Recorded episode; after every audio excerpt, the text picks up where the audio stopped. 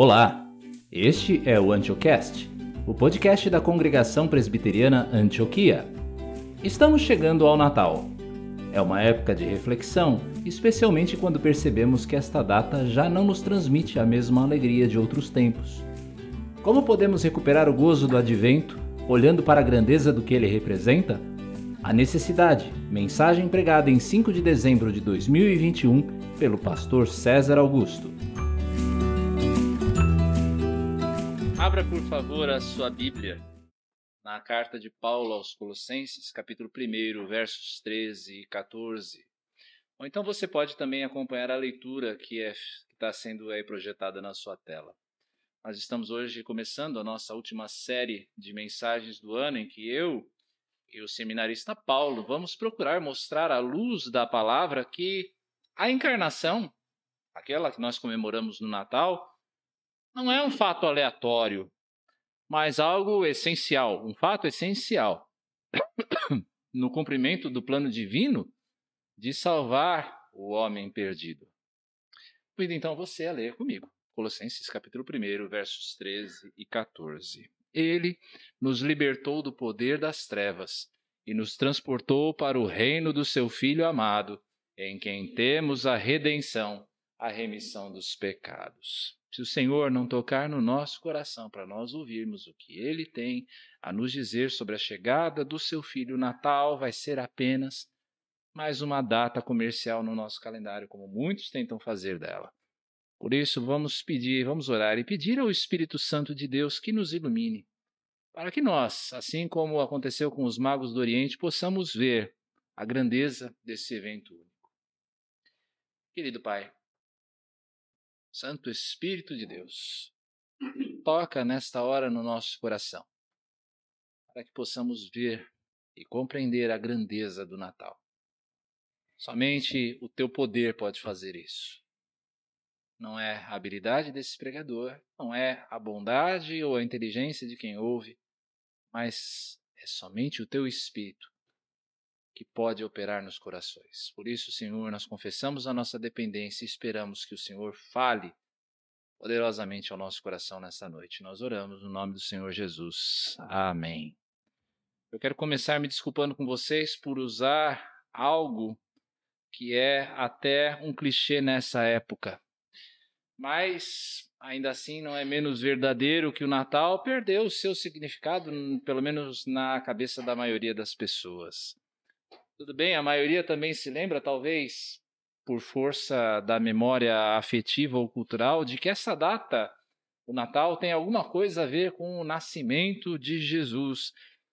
Só que para essas pessoas, esta data não faz qualquer diferença.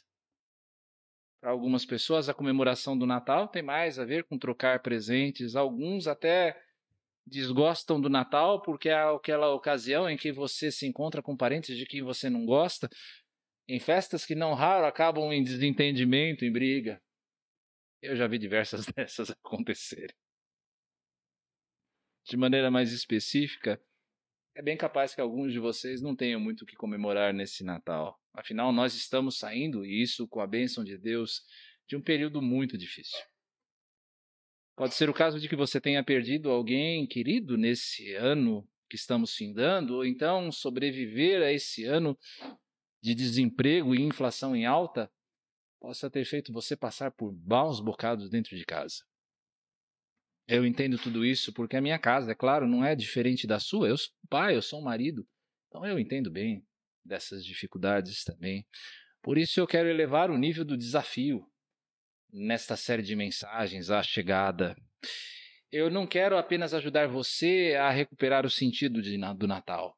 A minha expectativa é que você recupere a alegria dessa data.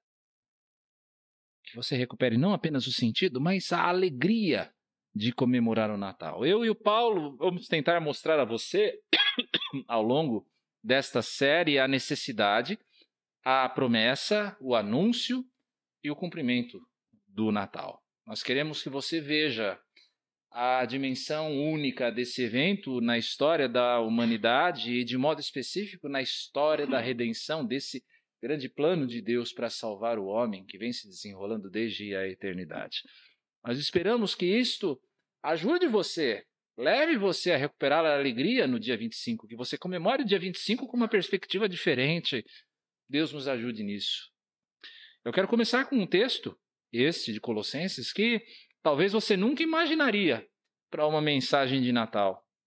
Mas eu quero, mas eu creio que esse texto ele é útil para mostrar uh, por que o Natal era necessário. Qual era a necessidade do Natal? Não é pouca coisa pensar, meus irmãos, que Deus se fez homem. É um evento de uma dimensão cósmica, uma dimensão que talvez seja comparável apenas com o da própria criação.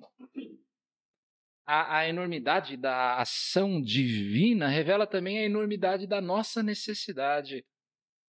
Ou então, o problema essencial do homem, se não fosse assim, o problema essencial do homem, que é o pecado, poderia muito bem ser resolvido de modos bem mais simples. Deixa eu tentar ilustrar isso para você de uma maneira quase banal. Eu estou, como eu disse no momento de oração, em um momento de mudança de casa, em um processo de mudança de casa a maioria das paredes internas, ou quase todas, ou todas as paredes internas do apartamento para onde eu estou mudando, são de drywall. Essencialmente, o drywall é um papelão rígido. Né? Fazer um furo numa parede dessas, com uma furadeira, é um doce, é muito fácil. Agora, se eu quiser colocar um parafuso, um prego, numa viga de concreto, a coisa é bem mais complicada. Não é verdade? É bem mais difícil uma necessidade extrema, é isso que eu quero mostrar a você, uma necessidade extrema exige instrumentos extremos. A dureza do concreto do nosso coração exige o martelete de Deus. E este martelete é posto para trabalhar justamente no Natal. O que é, portanto, o Natal? O que significa para nós, cristãos, o Natal? O Natal é a resposta divina à nossa necessidade.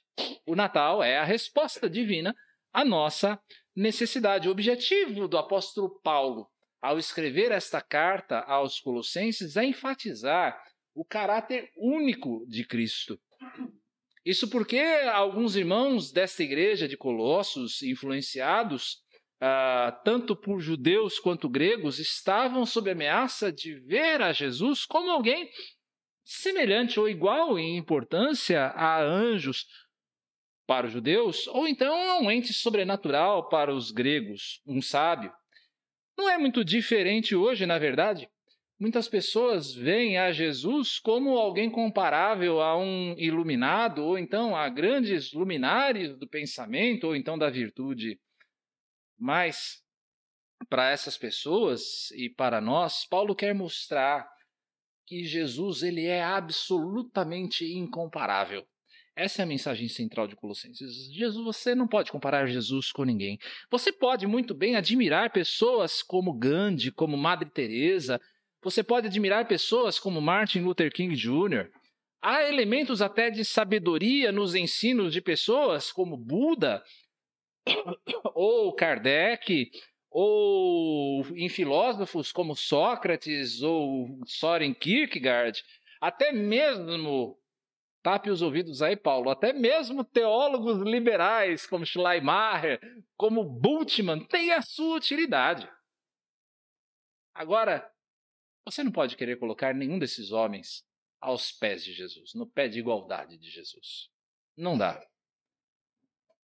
Se você realmente espera se reconciliar com Deus, se você espera ter a garantia de encontrar a Deus como um amigo e não como um adversário quando você partir dessa vida, então você precisa de Cristo. Você precisa de Jesus. Nós não necessitávamos, meus irmãos, de nada menos do que o próprio Deus entrando em ação na história, na minha história, na sua história para nos libertar do império das trevas e para saldar a nossa dívida com Deus. Era necessário o próprio Deus para nos libertar do império das trevas e para saldar a nossa dívida com Deus. Eu quero primeiro convidar você a se alegrar então, porque Jesus é a resposta de Deus à nossa escravidão. Veja o verso 13. Mantenha a sua Bíblia aberta, por favor. Eu quero que você confira aquilo que eu estou dizendo sempre, ok? Veja o verso 13 do nosso texto. Colossenses 1, verso 13. Ah, ele, esse texto, é uma descrição da ação libertadora de Deus em favor de homens que antes eram escravos. Diz o texto, ele nos libertou. Ele, esse ele, segundo o verso 12, né, dê uma olhada no verso anterior, é Deus, o Pai. O mesmo que, segundo o verso 6, abriu o nosso entendimento da sua graça, e que, segundo o verso 9 desse mesmo capítulo 1, nos dá o conhecimento da sua vontade. Abrindo os nossos olhos, então, para o conhecimento da sua graça, né? dando para nós conhecimento da sua vontade, qual é o resultado esperado? Que eu e você possamos frutificar, dar mais e mais frutos ah, em razão dessa ação divina. A quem é que Deus, o Pai, libertou? Né? Ele nos libertou. Quem é esse nós aqui? Tá? Não são todos os homens. São aqueles que não receberam a graça em vão. São aqueles que procuram viver, procuram perseverar em uma vida santa que não é a razão da graça. Essa vida santa, meus irmãos, não é a razão pela qual nós recebemos a graça. Ela é o resultado. Nós recebemos a graça e o resultado é que nós vivemos em santidade. Nós somente podemos considerar como livres aqueles que já não vivem mais como escravos. Para aqueles que, compreendendo o que o Senhor fez por eles, procuram agora obedecer a Jesus Cristo em tudo. O texto nos diz também que ele nos libertou algumas observações aqui são importantes. O verbo no grego indica uma ação completa, uma ação que já foi realizada. Que eu quero dizer com isso é que Deus já concluiu essa obra de nos libertar. Ela já está feita. Nós agora estamos apenas desfrutando dos resultados dela. E de que é que eu e você fomos libertos? Veja no texto: do poder das trevas. Essa expressão, poder das trevas, simboliza, indica o domínio de Satanás sobre todos aqueles que nasceram e que vivem em pecado. Aqui, aqui, meus irmãos, essa é uma descrição de todos nós quando nós estávamos sem Cristo. Todos nós, sem qualquer exceção. Porque nós nos lembramos do Salmo 51, verso 5, quando ele diz: Em pecado me concebeu a minha mãe. Nós nascemos em pecado. Quem é o eu? Eu nasci em pecado do Salmo 51:5. Cada um de nós. Eu, você, todos os que nascemos da semente contaminada de, de Adão. Não existe quem seja, quem seja culpável diante de Deus. Não existe quem possa dizer: Eu não nasci em pecado. Veja lá o que diz Paulo, o mesmo Paulo lá no terceiro capítulo de Romanos: todos pecaram e carecem da glória de Deus. Todos, sem nenhuma exceção.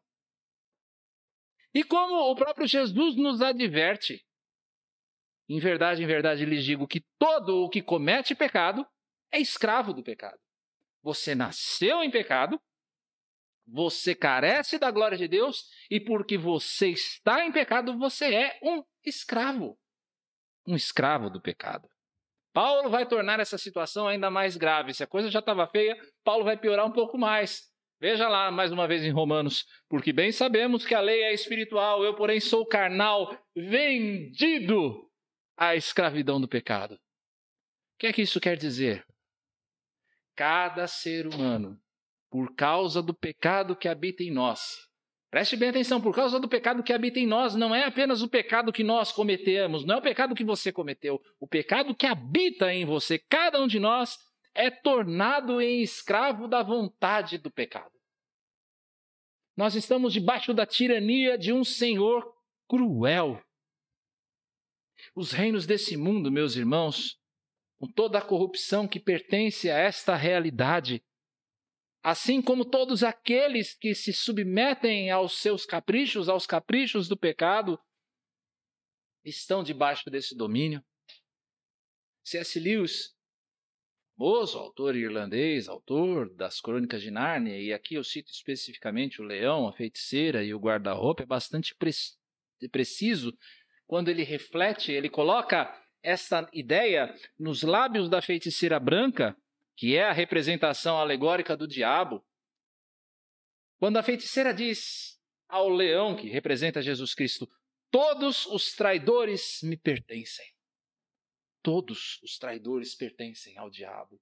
Todos aqueles que traíram a Deus desobedecendo a Ele estão debaixo de Satanás, do domínio de Satanás. Assim é, meus irmãos. Todos nós nascemos com o jugo do pecado nas nossas costas. E o pecado faz com a gente aquilo que ele bem entende. Até que um poder maior nos liberte.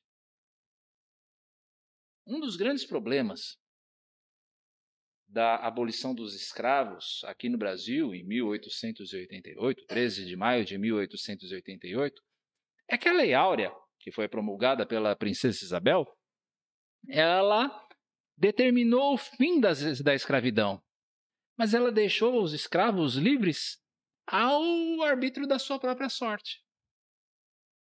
Em nenhum momento se fez uma provisão do que eles deveriam fazer, para onde eles deveriam ir, ou se de alguma maneira eles seriam socorridos agora que eles estavam numa nova situação.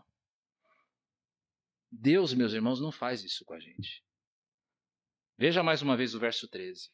Verso 13 nos diz: Ele nos libertou de um reino maligno para nos transportar para um reino de bondade e amor. Não é simplesmente que ele nos liberta, ele nos transporta. Nós saímos de um reino e vamos para outro. Que reino é esse? Segundo o texto. Este é o reino do seu filho amado. Essa expressão reino do seu filho amado tem alguns detalhes interessantes para nós considerarmos. Primeiro, é um outro reino, é um outro domínio. Daí eu entender que quem foi liberto por Cristo não está mais debaixo do domínio do pecado. Se você foi realmente liberto por Cristo, você não está mais debaixo do domínio do pecado, mas você está debaixo do domínio do Filho de Deus. Isso, ao mesmo tempo, é para nós um privilégio e uma responsabilidade. É um privilégio porque nós somos súditos de um rei que nos ama, de um rei que se deu por nós. Nós não estamos mais debaixo de, do jugo de um senhor tirânico que queria nos destruir mas é também uma responsabilidade. Porque Jesus, sendo nosso rei, o rei desse reino, ele é digno da nossa obediência. Ele tem todo o poder sobre nós. E assim como na ilustração até batida na citação de Abraham Kuyper, em que ele diz que sobre cada polegada desse universo Jesus pode clamar: É meu. Nós somos dele. Nós pertencemos a ele, a ele nós devemos obedecer. Se nós não obedecemos, meus irmãos, que valor existe em chamá-lo de Senhor? Se você não obedece a Cristo, por que você diz que ele é seu Senhor? O rei, diz o texto, é o filho amado do Pai. Esse rei é a segunda pessoa da Trindade. Ele é igual em poder e essência com Deus. Ainda que ele seja distinto com a sua identidade, ao longo de todo o Antigo Testamento, você vai encontrar passagens dizendo que Deus é o libertador de Israel. Você vai encontrar diversas passagens dizendo: Deus é o nosso libertador. E em quem é que vão se cumprir essas citações do Antigo Testamento? Em Jesus. É Jesus quem cumpre esta figura do libertador. Era necessário que fosse assim, meus irmãos, que o libertador fosse o próprio Deus, porque um homem não é capaz de nos libertar da escravidão do pecado. Nenhum homem pode libertar você da escravidão do pecado se você ainda está nela. Apenas Deus tem esse poder. E Deus se faz carne em Jesus Cristo para libertar os cativos do pecado. É por isso que Jesus vai começar o seu ministério justamente lendo a passagem de Isaías 61, verso 1, em que diz que o Espírito do Senhor está sobre mim, porque o Senhor me ungiu para pregar boas novas aos pobres, enviou-me para curar os quebrantados de coração, a proclamar libertação aos cativos e pôr em liberdade os algemados. E quando Jesus acaba de ler esse texto do profeta Isaías, diz o texto que ele fecha o rolo e ele diz: Hoje se cumpriu essa profecia. É sobre ele. Ele veio para libertar os cativos do diabo. Ele veio com o poder do Espírito, meus irmãos, para quebrar o jugo do pecado sobre os eleitos de Deus. Ele veio para proclamar liberdade àqueles que estavam algemados. Eu e você não poderíamos nos livrar das algemas do pecado, das algemas que prendiam a mim e a você. Mas Jesus sim.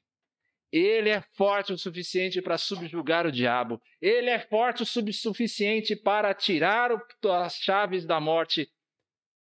Ele é forte o suficiente para nos dar a certeza da liberdade. Você crê nisso? Você crê nisso?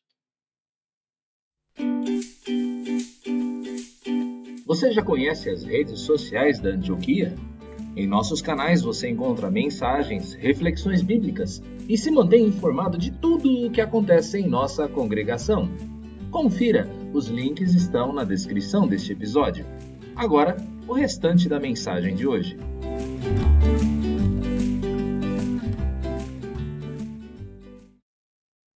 Quem é o filho? A expressão grega tem duas traduções no português. Quando você olha para a nossa versão, que é a nova Almeida atualizada, ou então a nova versão internacional, Jesus é o filho amado do Pai. Isso implica a relação que ele tem com o Pai, uma relação de amor, uma relação de perfeita harmonia de propósito. Aquilo que o Pai quer é o que o filho quer. Por isso, Jesus pode afirmar que tudo aquilo que o Pai tem é seu. Deus deu ao seu filho Jesus o reino. Ele é o seu legítimo herdeiro e pela sua obra, pelo, por aquilo que Jesus fez, eu e você também agora não somos mais escravos, mas somos co-herdeiros com Ele para sempre. Tudo que pertence a Jesus, tudo que pertence ao Pai pertence a Jesus e tudo que pertence a Jesus pertence a nós. Jesus é o Filho amado, mas existe uma outra tradução. Se você olhar, por exemplo, se a sua Bíblia é a revista é atualizada ou então a revista é corrigida, você vai ler que Jesus é o Filho do seu amor. Essa é uma tradução mais literal do grego. Jesus é o filho do amor do Pai. Aqui, meus irmãos, nós subentendemos que Jesus é a expressão exata do amor do Pai. E quem é que pode olhar para Jesus e dizer que isso não é verdade? Olha para Jesus. Veja o seu caráter amoroso, o seu caráter misericordioso e bom, mostrando qual é o coração do Pai em relação a mim e a você? O quanto o Pai te ama. De tudo isso, meus irmãos, você que um dia foi escravo, você entende por que você deve se alegrar no Natal? Você um dia foi escravo. Mas Jesus te libertou, você entende agora por que é que você tem um motivo para comemorar o Natal com alegria? Jesus deu a você a verdadeira liberdade de viver como filho, de viver como um herdeiro de Deus. Como Paulo vai anotar no capítulo 2, verso 15 dessa mesma carta aos Colossenses, Jesus conquistou o domínio que nos mantinha cativos e ele os expôs ao desprezo. Jesus exibiu em nós a sua imensa superioridade, vencendo Satanás. Agora eu e você somos verdadeiramente livres. E quando eu digo que nós somos verdadeiramente livres, que você é verdadeiramente, eu não estou dizendo dessa liberdade tacanha que você vê por aí, entendeu? Em que os cativos do diabo pensam que podem viver como querem, fazerem o que querem, sem perceber que eles estão apenas satisfazendo a vontade do seu Senhor. Eles também têm um Senhor, o diabo. Nós temos a liberdade. Eu e você, que já fomos libertos por Cristo, eu e você temos a liberdade para vivermos tudo aquilo que Deus tem para nós. Nós temos a liberdade para cumprir toda a vontade de Deus. Nós temos a liberdade para atender a todo o propósito benigno do Senhor para o qual nós fomos criados. De viver para Ele, de glorificar a Ele, de nos alegrarmos nele. Não é um motivo para nós nos alegrarmos. Não é para nós nos alegrarmos ao olharmos para a manjedoura e ver que deitada ali naquela, naquela manjedoura, naquele comedouro de animais, está um bebê que não é um rei opressivo, mas um rei que vem como um senhor amoroso, bondoso, que vem para se dar no nosso lugar de olhar para a manjedoura e ver em Jesus a expressão do quanto Deus nos ama. Meu amigo, meu irmão, a prova do amor de Deus não está em Ele atender todos os seus desejos egoístas e tacanhos.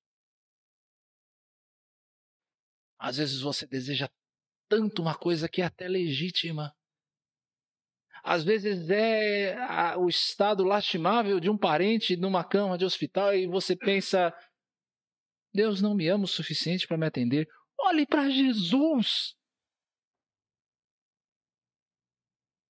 Veja o que Jesus revela para você a respeito do amor de Deus. A prova maior de que Deus ama você está no amor, na obra de Jesus Cristo, está no fato de Deus ter se feito homem em Jesus, vindo para cá, humilhar-se na condição humana, morrer e ressuscitar no nosso lugar. Eu pergunto a você que me ouve, você já tem essa liberdade? Você, você já tem essa alegria? Compreendendo a vontade de Deus, compreendendo a verdade a seu respeito, de que você é um pecador, de que você não tem nada a fazer pela sua salvação, porque você nasceu escravo. Você não deseja hoje ter a liberdade que enche o Natal de alegria? Deixe-me contar uma história. A abolição da escravatura, agora nos Estados Unidos, ocorreu em 1863. Alguns escravos, alguns senhores de terra do Texas, espertamente aproveitando-se da dificuldade de comunicação à época, continuaram a usar mão de obra escrava. Eles simplesmente não avisaram aos escravos que eles eram livres. E continuaram a serem usados como escravos. Sabe quando esses escravos se tornaram livres? quando eles tomaram ciência da declaração da sua liberdade, quando eles se apossaram dela para seguirem o seu caminho. Foi só quando eles se apossaram dessa declaração de liberdade é que eles se tornaram realmente livres.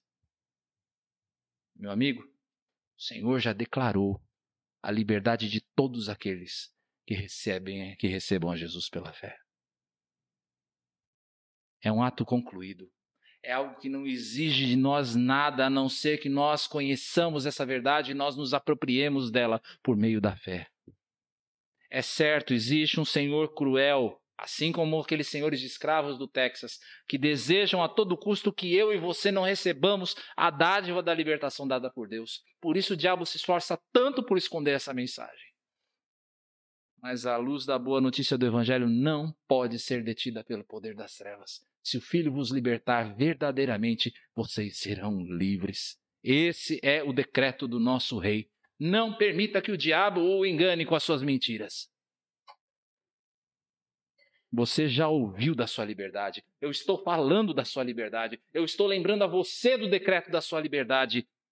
Aproprie-se da sua nova condição hoje. Você pode sair daqui hoje não mais como um escravo, mas como alguém que já recebeu a sua liberdade. E não pense que isso se aplica apenas ao descrente que está ouvindo, não, isso se aplica a você, crente.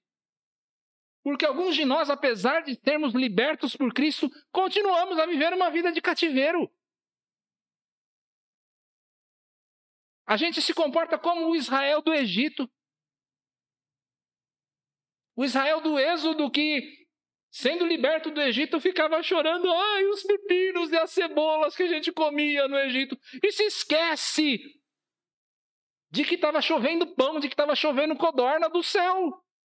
Até que Deus os introduziu numa terra que emana leite e mel. E eles ficavam chorando por causa dos pepinos e cebolas do Egito. Tem crente que é assim. Que tal parar de viver como escravo? e começar a viver como filho que você é. Para de viver como escravo. Você não é mais escravo. Você é filho. Cristo libertou você. Quando você experimentar o sabor dessa liberdade, Seja você hoje um crente ou então não, a sua alma vai cantar com a alegria do Natal, como cantou a alma do bispo anglicano J.C. Riley. Agora é chegado um momento em que a bondade e a boa vontade de Deus para com o homem culpado serão totalmente conhecidas. O seu poder foi visto na criação, sua justiça foi vista no dilúvio, mas a sua misericórdia permaneceu para ser totalmente revelada pela aparição e expiação de Jesus Cristo. A misericórdia de Deus em libertar os pecadores, em libertar os cativos, foi conhecida através do Natal. Diga: a misericórdia de Deus já foi revelada a você. Alegre-se, porque o Natal é a resposta à nossa escravidão. Agora você pode se alegrar também, porque o Natal é a resposta à nossa dívida com Deus. O Natal é a resposta da nossa dívida com Deus. Veja agora o verso 14 do nosso texto. Paulo passa da ação do Pai em nosso favor, no verso 13, para a ação do Filho. O que é que Jesus fez para nos libertar? O que ele fez foi nos redimir. Ele pagou o preço pela nossa liberdade. Por partes. O texto diz que no Filho nós temos a redenção. Redimir, meus irmãos, é uma palavra que significa pagar o preço do resgate de um escravo. Nós nos apropriamos da liberdade do poder das trevas por um ato da graça de Deus. Para nós, sob o nosso ponto de vista, seu Joaquim, a graça de Deus ela é gratuita. Eu e você não podemos fazer nada para ganhar a graça. Eu e você não podemos fazer nada para nós aperfeiçoarmos a graça. Não adiantam atos de religião, não adianta caridade, não existe boas intenções. Nada disso adianta para você alcançar a graça de Deus. A salvação, segundo Paulo, lá nas suas cartas aos Efésios, aos Efésios, que aliás é a carta irmã dessa carta aos Colossenses, é pela graça, mediante a fé. A salvação é pela graça. Nada que eu possa fazer possa comprá-la. Isso, porém, não quer dizer que a graça não teve um preço. Havia uma dívida nossa com Deus. Uma dívida que nos sujeitava à sua ira, uma dívida que nos tornava inimigos de Deus. Aqui eu preciso dar um passo atrás e pedir que você olhe novamente para o verbo libertou, ali no verso 13. Porque no grego esse verbo libertou tem o sentido de livrar de um perigo iminente. Deus nos resgatou, ele nos libertou de um perigo iminente, do qual nós não iríamos fugir. Que perigo é esse? O perigo não estava no diabo. O perigo da nossa situação não é que nós estávamos devedores do diabo ou estávamos debaixo da mão do diabo. O diabo é apenas um instrumento da ira divina. O diabo é um cão na coleira de Deus. O perigo estava, meus irmãos, para nós, no próprio Deus que, sendo justo, não pode tomar o culpado por inocente. Nós pecamos. Nós somos pecadores. E Deus, pela sua justiça, para glorificar a sua justiça, tinha todo o direito, mais do que o direito, Deus tinha o dever de nos destruir. O que, é que nós merecemos da parte de Deus, Elise? Sua ira. Quem poderia saldar essa dívida? ou usando as palavras do texto, quem é que poderia nos remir? Essa palavra que significa a quitação de um débito. Como quando você vai no banco, você tem uma dívida e você vai lá e paga. Quem é que poderia pagar essa dívida? Não sou eu. Não é você. Essa dívida é infinita, ela está além de qualquer possibilidade de pagamento. Se você pegar todas as suas melhores obras, todas aquelas coisas boas que você fez ao longo de toda a sua vida, elas não serviriam para pagar nem mesmo a primeira prestação da sua dívida. O nosso pagamento, meus irmãos, seria uma eternidade de dor. Nosso pagamento a Deus seria uma eternidade de sofrimento no inferno, uma eternidade separados de Deus, uma eternidade sem qualquer esperança. Só que alguém muito rico pagou em nosso lugar. É isso que o texto diz. Alguém muito rico pagou no nosso lugar falando a respeito do nosso resgate aos crentes em Corinto, mesmo Paulo que escreve essa carta aos Colossenses diz: porque vocês foram comprados por preço. Vocês foram comprados por preço. Alguém pagou para que você fosse livre. Que preço é esse? Que preço é esse que Paulo fala? Agora é a voz de Pedro que diz: sabendo que não foi mediante coisas perecíveis, como prata ou ouro que vocês foram resgatados da vida inútil que os seus pais lhe legaram. Parênteses, você acha que Deus está preocupado com prata ou ouro? Você acha que isso vale alguma coisa para Deus? Mas pelo precioso sangue de Cristo, como um cordeiro sem defeito e sem mácula. Nem todo ouro ou prata que você poderia oferecer aos pobres nem todo ouro ou prata que você poderia oferecer no gasofilácio da igreja poderiam saldar a sua dívida, mas apenas o sangue de Jesus Cristo. E o sangue de Jesus Cristo saldou a sua dívida. Somente Jesus poderia, de maneira eficaz, pagar a sua dívida com Deus. É por isso que Jesus na cruz clama está consumado, uma expressão que em grego significa está pago. Tetelestai, está pago. Paulo vai escrever mais tarde nessa mesma carta que Jesus, cancelando o escrito de dívida que era contra nós e que constava de ordenanças, o qual nos era prejudicial, removeu-o inteiramente, cravando na cruz. Está pago. O pagamento foi feito na cruz. O aceite do Pai, dizendo que o Pai recebeu o pagamento, veio por causa da ressurreição. Eu e você sabemos que o Pai acolheu esse pagamento que foi feito pelo Filho, porque ele o ressuscitou dos mortos, de tal maneira que agora nós podemos ter a certeza de que quem se achegar a Jesus pela fé vai ter a sua dívida paga. Se você se achegar a Jesus pela fé, tua dívida será paga. Isso surge do texto de uma maneira simples. Veja mais uma vez o verso 14. O verbo aí é o verbo temos. Que tempo está esse verbo, meus irmãos? Presente. É a ideia de continuidade. Você já tem, ele está presente e assim é. É indicativo. É uma certeza de algo que você pode confiar e você pode confiar nesse, nessa promessa ah, completamente, sem procurar acrescentar nada à obra de Jesus. Jesus já fez todo o necessário. É como escreve o bispo católico Alfonso Liguori: como podemos nós, pecadores, como somos, desesperar do perdão quando nós pensamos em Jesus Cristo? Por esse mesmo objetivo, o Verbo eterno se humilhou, se humilhou a ponto de assumir a carne humana a fim de nós obtermos o nosso poder, nosso perdão de Deus. Esse perdão, meus irmãos, se nós seguirmos o raciocínio aqui desse bispo, não é uma mera possibilidade. Aliás, como prega a doutrina católica, né? Não é uma mera possibilidade, é uma certeza. O perdão é uma certeza, porque foi pago com o preço de sangue. A manjedora de Belém tem a sombra da cruz de Jerusalém. Agora que nós já estamos perdoados, nós temos também a reconciliação com Deus. Já não existe mais inimizade. Como Paulo nos lembra lá em 2 Coríntios capítulo 5, ora, tudo isso provém de Deus que nos reconciliou consigo mesmo por meio de Cristo e nos deu o ministério da reconciliação, a saber, que Deus estava em Cristo reconciliando consigo o mundo, não levando em conta os pecados dos seres humanos e nos confiando a palavra da reconciliação.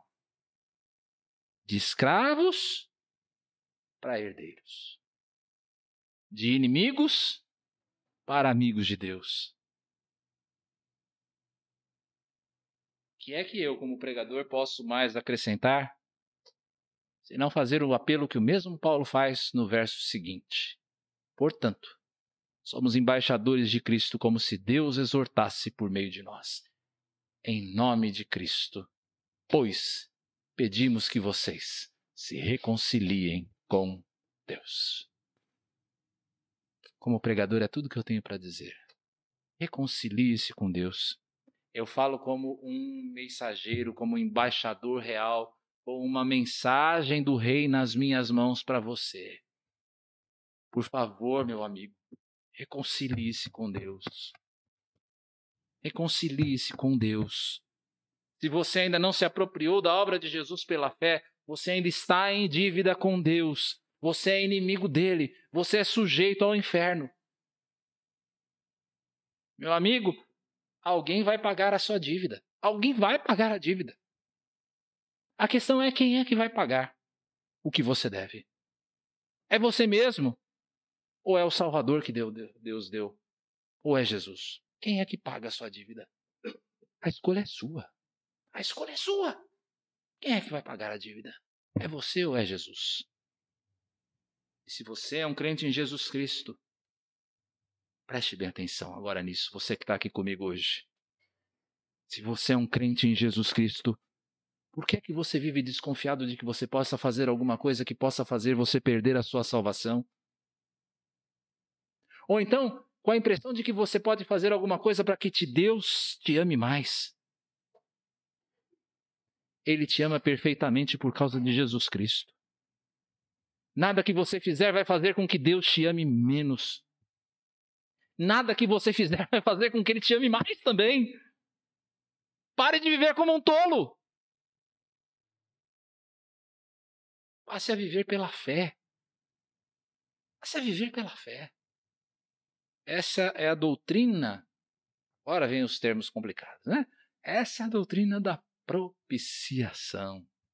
Aquele ato de Jesus que torna Deus propício a nós, favorável a nós.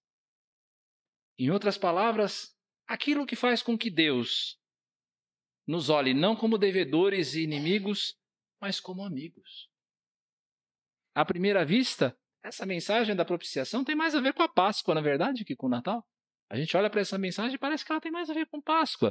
Mas vale lembrar as palavras aqui do recém-falecido J.I. Packer. É na palavra propiciação que nós alcançamos o verdadeiro coração, o coração do coração, por assim dizer, do cristianismo. Pois se a encarnação é o seu santuário, a expiação é certamente o seu santo dos santos. É linda essa frase. A encarnação é o santuário da propiciação. Você entende? É pelas portas do Natal que nós entramos no Santo dos Santos da Páscoa. Só existe cruz porque existe Natal. A encarnação de Cristo nos fala, meus irmãos, da imensa necessidade de perdão, da nossa dívida impagável, do juízo de Deus sobre os pecadores. É isso que faz com que nós vejamos a grandeza do que significa Deus ter se feito homem em Cristo. Por que é que nós nos alegramos com o Natal, afinal de contas? Por que é que nós nos alegramos com o Natal? Por que é que nós devemos passar de uma festa comercial, uma festa entediante, para uma celebração de significado rico, de adoração reverente, que você pode ter com a sua família no dia 25, meditando nessas coisas? porque o Natal fala da nossa liberdade, de, da nossa necessidade de libertação e de aceitação. O Natal fala da nossa passagem, da nossa condição de escravos para uma nova identidade, fundada em liberdade, fundada em herança, uma identidade cheia da amizade com Deus. Como é que você vai celebrar o próximo dia 25? Como é que você vai celebrar o próximo dia 25? Meus irmãos, meus amigos, a oferta divina está feita. O presente está diante de você. Cabe a você apropriar-se dela ou não. Vamos orar? Querido Senhor, exposta a tua palavra, eu oro Deus, ajuda-nos a vermos a alegria e termos a alegria do Natal, sabendo que Ele é a resposta para a nossa escravidão e para a dívida que tínhamos contigo. Faz-nos viver, Senhor, a liberdade que o Senhor nos deu como presente. Presente maior não existe. Nós não vamos conseguir achar em nenhuma loja de departamentos, não. A gente só acha na cruz mesmo. A gente acha na manjedoura. Dá-nos essa alegria de sabermos, ó Deus, que em Cristo somos livres. Que em Cristo, Senhor, não existe mais inimizade, não existe mais dívida. Está tudo pago. E, Senhor, se alguém que ainda é devedor, é inimigo, alguém que ainda está em escravidão no nosso meio, seja pessoal ou virtualmente, seja ao vivo ou nessa mensagem gravada, seja no YouTube, seja no podcast, Senhor, toca no coração para que essa pessoa receba o bendito presente que o Senhor nos dá em Jesus Cristo. Nós oramos a Ti, ó Pai, no nome do Senhor Jesus. Amém.